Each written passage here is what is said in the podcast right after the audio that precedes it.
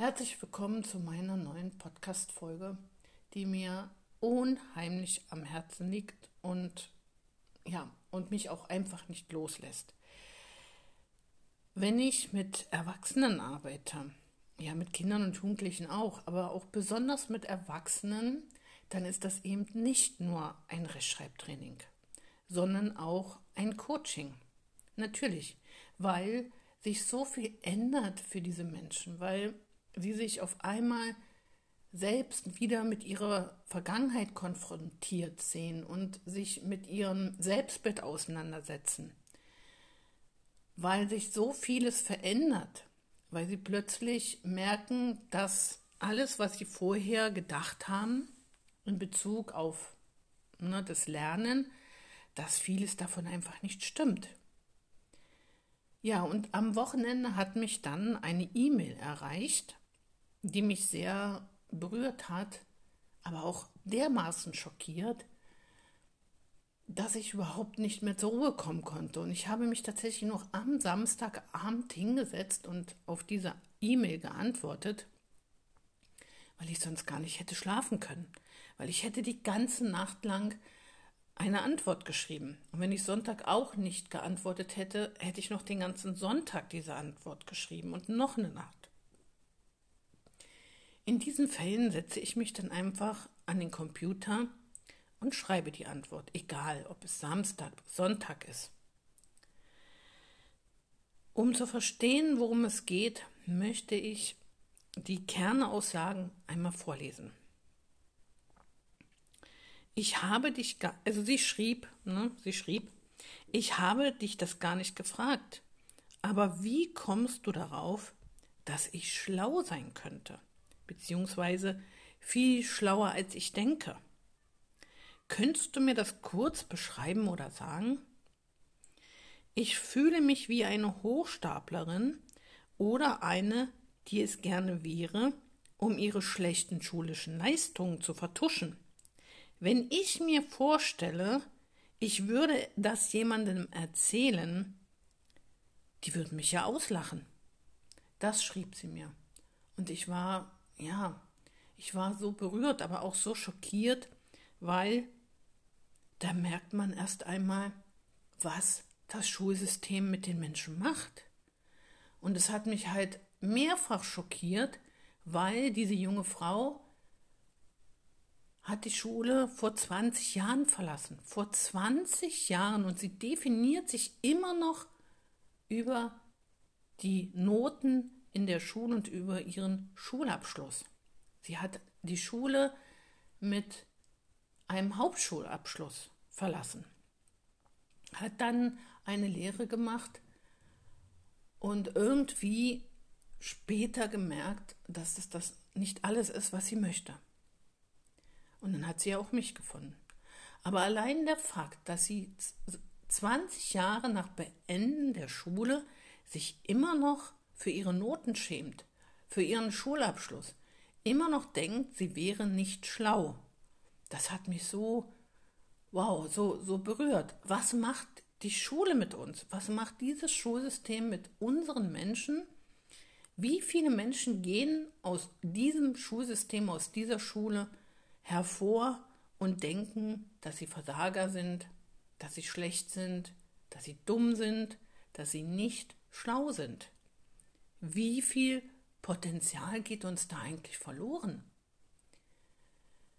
Und genau das habe ich meine Schülerin gefragt. Ich habe sie gefragt, wie kommst du dazu, dich nach 20 Jahren immer noch über deine Noten in der Schule zu definieren? 20 Jahre nachdem du die Schule verlassen hast, definierst du dich immer noch über deine Noten und über diesen Schulabschluss. Hast du denn mal überlegt, was du in der Zwischenzeit alles geschafft hast? Setz dich hin und schreib mal auf, was du alles erreicht hast, was du alles getan hast. Du hast mir doch erzählt, Selma, dass du den Meister, die Meisterprüfung mit 1 geschafft hast. Du hast die Note 1 dafür bekommen. Du warst selber erstaunt. Es war die erste Note 1, die du bekommen hast. Die hast du aber bekommen. Die hast du erreicht. dann hast du mir erzählt und es auch mir gezeigt, dass du dir selber Englisch beigebracht hast, dass du sogar den höchsten Businessabschluss für Englisch erreicht hast, weil du wusstest, Englisch ist wichtig, Englisch brauche ich. In der Schule war Englisch für dich sehr schwierig, aber du hast dich hingesetzt und dein eigenes System gefunden. Ein total tolles, kreatives System, mit dem du dir selber Englisch beigebracht hast. In einem Jahr.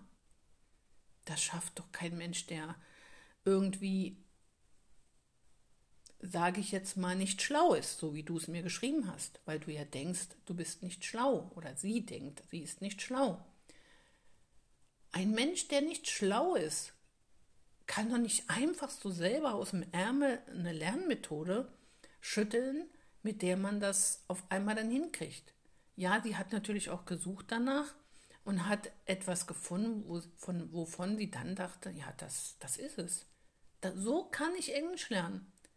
Und immer dann auch die Frage, ja, warum wird das in der Schule so nicht gezeigt? Warum wird überhaupt in der Schule den Kindern und Jugendlichen nicht erlaubt, sich auszuprobieren, die richtige Methode zu finden, die sie brauchen, weil jedes Kind lernt anders.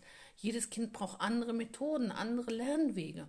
Warum wird das in der Schule nicht angeboten und warum gibt es stattdessen Noten, schlechte Noten, schlechter Schulabschluss? Das, das ist so schwer zu verstehen. Außerdem studiert sie jetzt. Ja? Also, eine junge Frau, die sich selber Englisch beibringt, die den Meister mit eins schafft, die jetzt wieder studiert, die kann doch nicht nicht schlau sein. Das geht doch gar nicht. Und dann, wie sie mit mir die Rechtschreibregeln lernt, sie saugt das förmlich auf.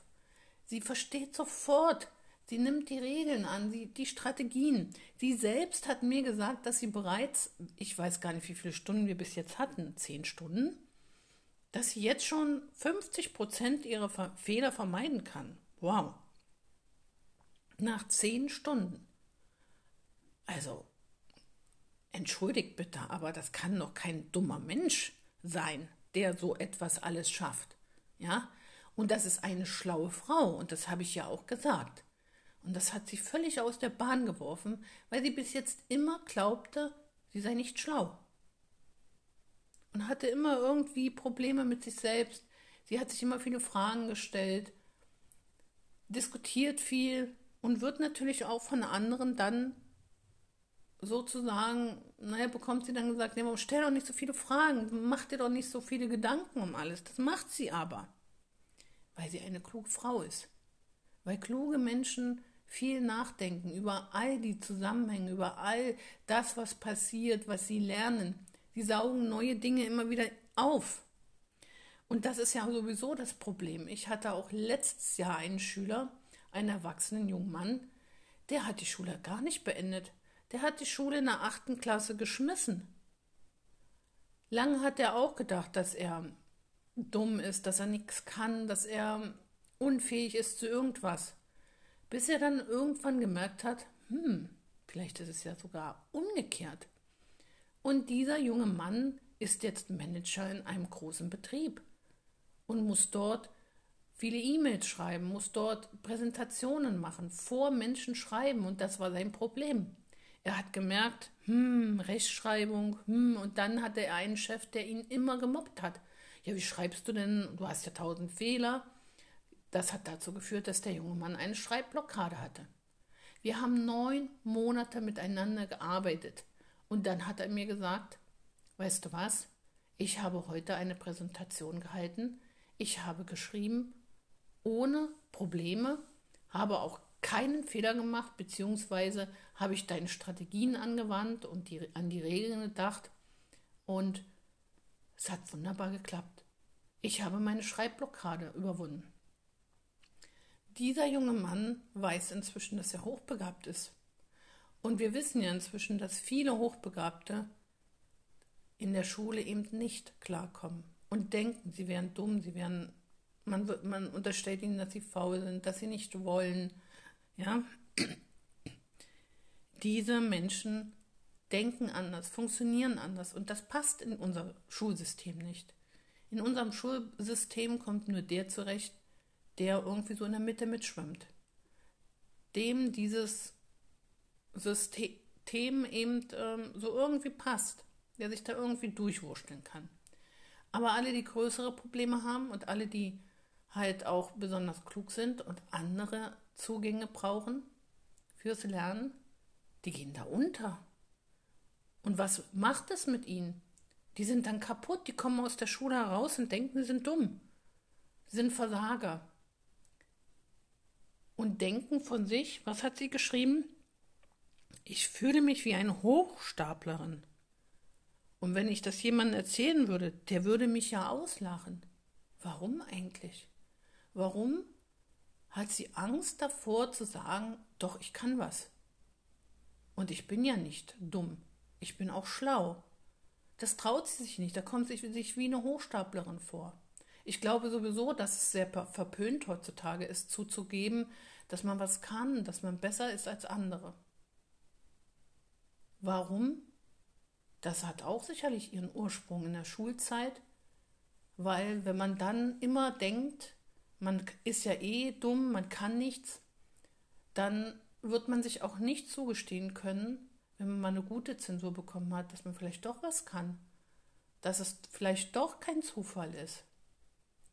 Aber wenn man sich aufgegeben hat, wenn man von allen gesagt bekommt, du kannst das nicht, du wirst es nie schaffen, du wirst nie den Hauptschulabschluss, mehr als den Hauptschulabschluss schaffen, was ja oft den Kindern so gesagt wird, dann werden diese Menschen den Glauben an sich verlieren.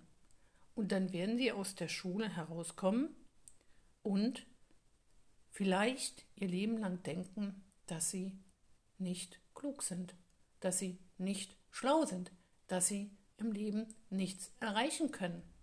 Ich habe ja schon einen Podcast aufgenommen zur Anstrengungsvermeidung. Das ist genau das. Die Menschen hören auf, an sich zu glauben und denken, dass sie mehr eben als, weiß ich nicht, ähm, Hauptschule schaffen werden und dass sie dann eben nur so oder so eine Ausbildung schaffen. Aber sie geben ihre Träume auf. Sie haben vielleicht andere Ziele gehabt und wissen jetzt, nee, nee, ich habe ja nur die Hauptschule geschafft.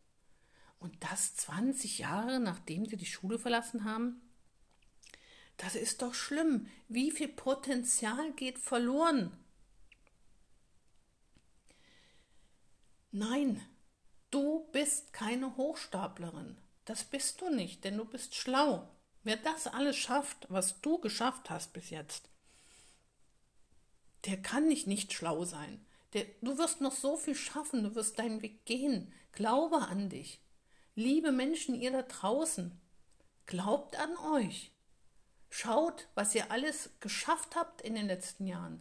Und vielleicht werdet ihr doch noch euer Problem angehen und doch einen neuen Weg finden. Ich habe zurzeit sogar eine Architektin, die bei mir lernt. Mathe. Mathe, eine Architektin.